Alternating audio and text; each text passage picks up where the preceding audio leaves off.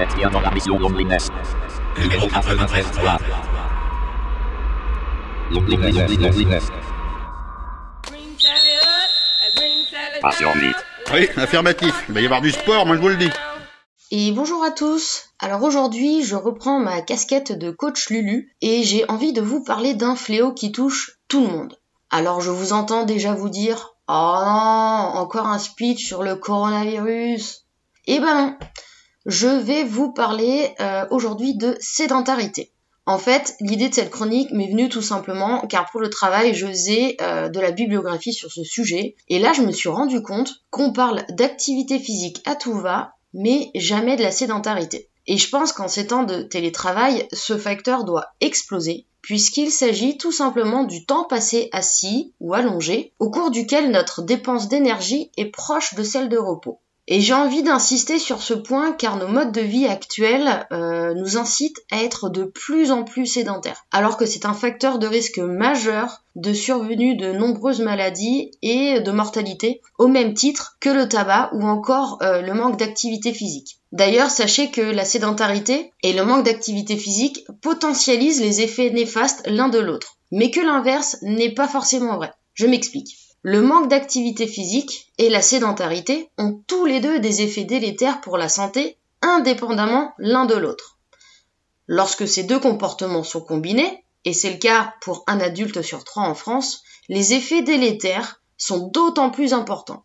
En revanche, contrairement à ce que l'on pourrait croire, être suffisamment actif c'est-à-dire euh, respecter les recommandations de 150 minutes d'activité physique par semaine, n'annule absolument pas les effets néfastes de la sédentarité. Par exemple, un adulte sain actif avec un temps de sédentarité d'au moins 8 heures par jour a un risque de mortalité augmenté de 12% par rapport à un adulte sain actif mais avec un temps de sédentarité inférieur à 4 heures par jour. Cela donne à réfléchir lorsque l'on sait que les Français passent en moyenne 10 heures par jour en position assise les jours travaillés et 7h30 pour les jours non travaillés. Bon, je vais pas non plus être trop dans le pessimisme.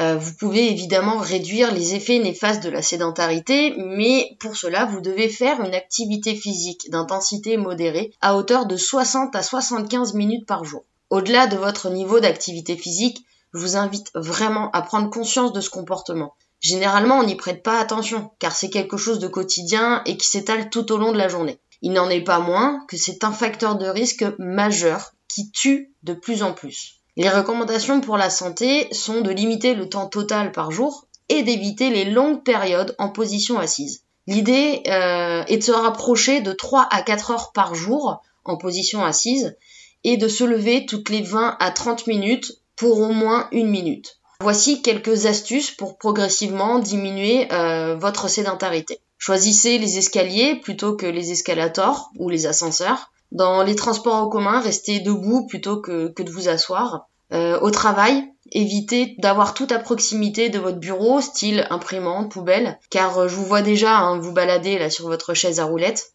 Lorsque votre téléphone sonne, eh bien, prenez l'appel en étant debout ou encore mieux, marchez. Pour ceux qui sont un peu moins appel et plus message, eh bien, même principe, à chaque notification, levez-vous. Vous pouvez aussi programmer une alarme récurrente toutes les 30 minutes, ce qui vous incitera à vous lever. Et déjà, si vous effectuez tout ça, eh bien, vous verrez votre corps euh, vous remerciera.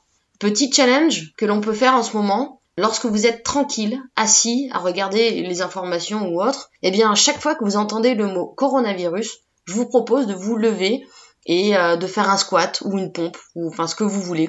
Bon challenge à tous et belle fin de journée.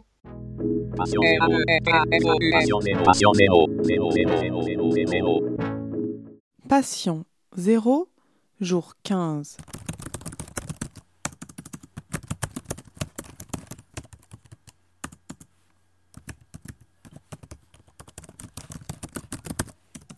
Voilà maintenant deux semaines que je suis en télétravail.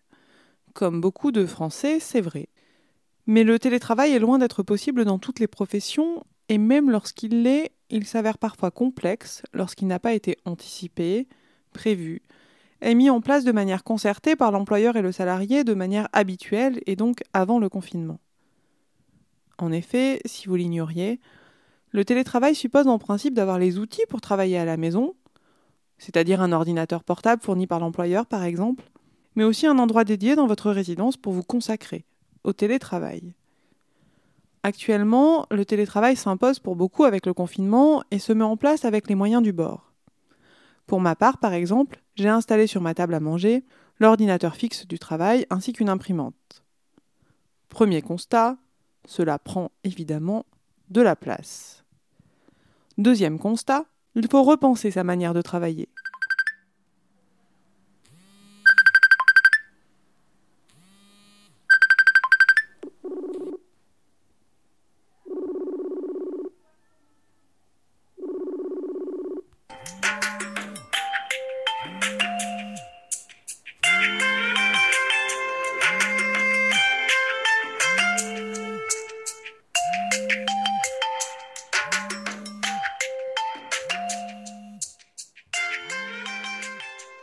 On passe de réunions sympathiques tous autour de la table, parfois avec un déjeuner ou un apéro, à des conférences téléphoniques, des visioconférences et autres réunions numériques. Conférence vous est offerte par OVH Télécom. Veuillez entrer le numéro de la conférence suivi du dièse.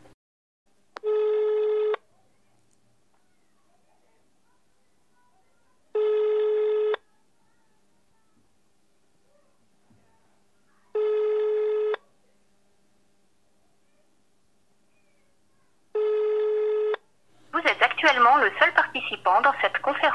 On met en place des systèmes permettant aux bénévoles de faire de la radio à domicile et on enregistre des sons différemment. On s'organise. Mais je dois avouer que ce n'est pas toujours si simple et que certaines activités ne peuvent malheureusement pas être maintenues. Troisième constat qui arrive à l'usage. L'ordinateur fixe n'est pas équipé de caméras et de micros, ce qui s'avère complexe pour les visioconférences. Heureusement, j'ai un ordinateur portable personnel me permettant cela.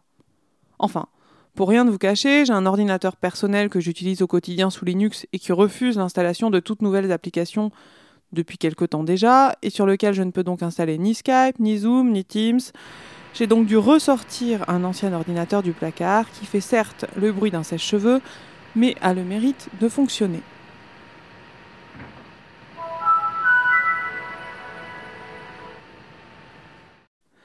J'en reviens à ma table de salon avec une imprimante, un ordinateur fixe et deux ordinateurs portables.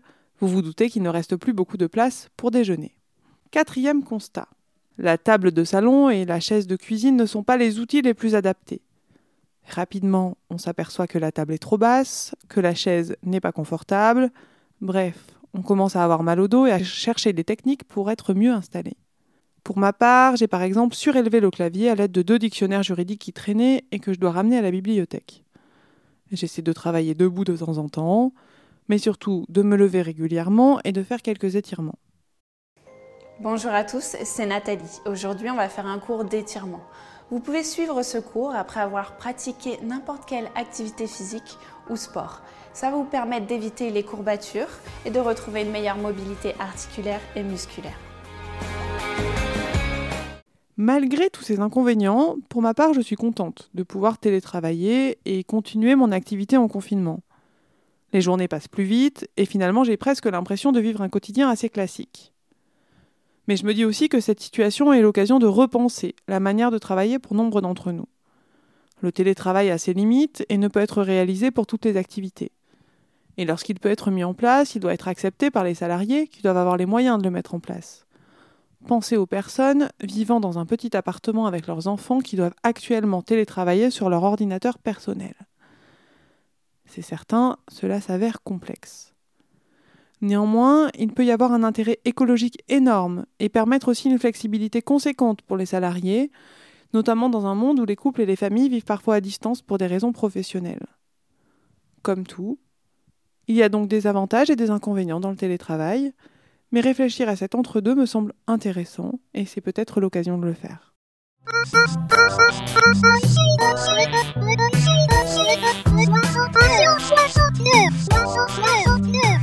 Patient numéro 69, jeudi 2 avril. La pandémie de coronavirus a des conséquences inattendues mais qui peuvent paraître logiques. L'une d'elles est la suivante. Les chaînes de télévision ont vu leurs audiences progresser depuis le début de la période de confinement. Longtemps délaissées suite à l'apparition des ordinateurs, tablettes et autres smartphones, ce bon vieux poste de télévision, ou plutôt ce bon vieil écran plat, est devenu une valeur refuge, si je puis m'exprimer ainsi. Mais comment expliquer ce retour en grâce de la télévision? À mon humble avis, il y a deux principales raisons. D'abord, il faut bien s'occuper, ou occuper les enfants pendant que nous sommes confinés, la télévision étant un moyen comme un autre de se distraire. Ensuite, pour ceux qui sont confinés seuls, elle peut apparaître comme une présence, un fond sonore que l'on allume pour ne pas se sentir trop seul. Et la radio dans tout ça? Elle est parfaite aussi pour ce rôle. C'est pas une occupation géniale que d'écouter de la musique ou des émissions? C'est pas le média idéal pour mettre un fond sonore Hein? On peut écouter la radio tout en faisant autre chose. Travailler, bouquiner, rêvasser. Certes, parfois, la réception radio n'est pas parfaite. Ça grésille, ça bourdonne, les fréquences se chevauchent les unes sur les autres. Il n'est jamais facile de trouver la bonne fréquence pour écouter son émission avec un son parfait. Mais ça se mérite, croyez-moi.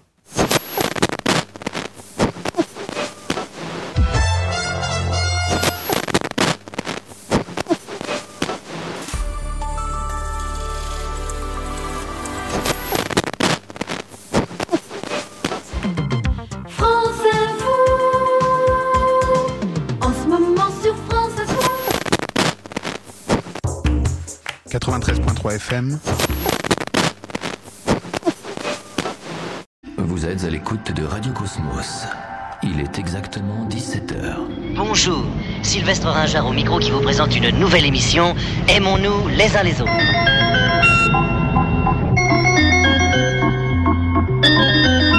Je sais que certains trouveront que c'est un orgue un peu joyeux quand même et que c'est une musique un peu profane, mais enfin, qu'y a-t-il de moins profane que la joie, n'est-ce pas? Et notre Seigneur lui-même en était bourré. Enfin, je veux dire, bourré de joie et d'espérance. Et s'il avait pu jouer de l'orgue, il aurait joué cet air-là tous les jours, tous les jours. Aimons-nous les uns les autres. Pourquoi ce titre, mes chers amis? Parce que c'est Jésus qui l'a dit. C'est Jésus qui l'a dit. Et c'est ce qu'il y a de merveilleux dans l'amitié, comprenez-vous, mes chers amis? Et maintenant, un petit peu de musique avec Alain Souchon. Oh non, pas lui. C'est de la merde, écoute, je te... les cassettes elles passent pas, le, le- le son est pourri, tu, tu mets du Pavarotti là-dessus, t'as l'impression d'entendre Frédéric François qui chante la tête dans un seau. Ami, bonjour mon cher ami, comment allez-vous mon cher ami? Et puis qu'on s'embrasse comme ça dans la rue, ça serait pas formidable ça mes chers amis Restons à l'écoute. Et maintenant, on va retrouver Bobonne, les mots croisés et la radio. Votre sécurité, merci d'écouter attentivement ce qui va suivre. Passion 404. Passion 404. 404. Ceci n'est pas un exercice.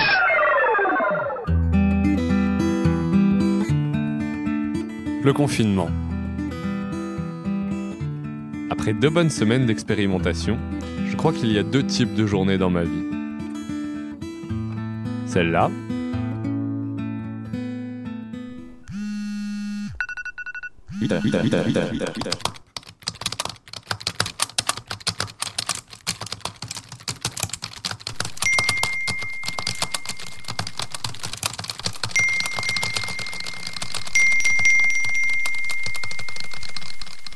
et celle-là, 9h. 9h30. 10h. 10h30. et pas grand-chose de plus d'ailleurs. C'est marrant parce qu'il y en a une où je suis sur le point de craquer, et une autre où je m'ennuie à mourir. Je n'ai encore pas trouvé de compromis. La musique peut-être, c'est intense, mais apaisant en même temps.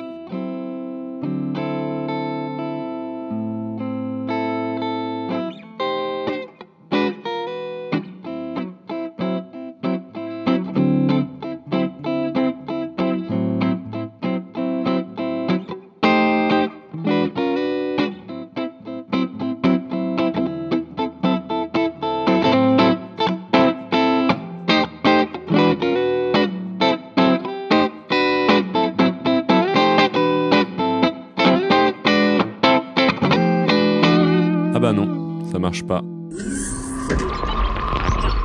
C'était la mission Loneliness. Numéro 93. Loneliness. Loneliness.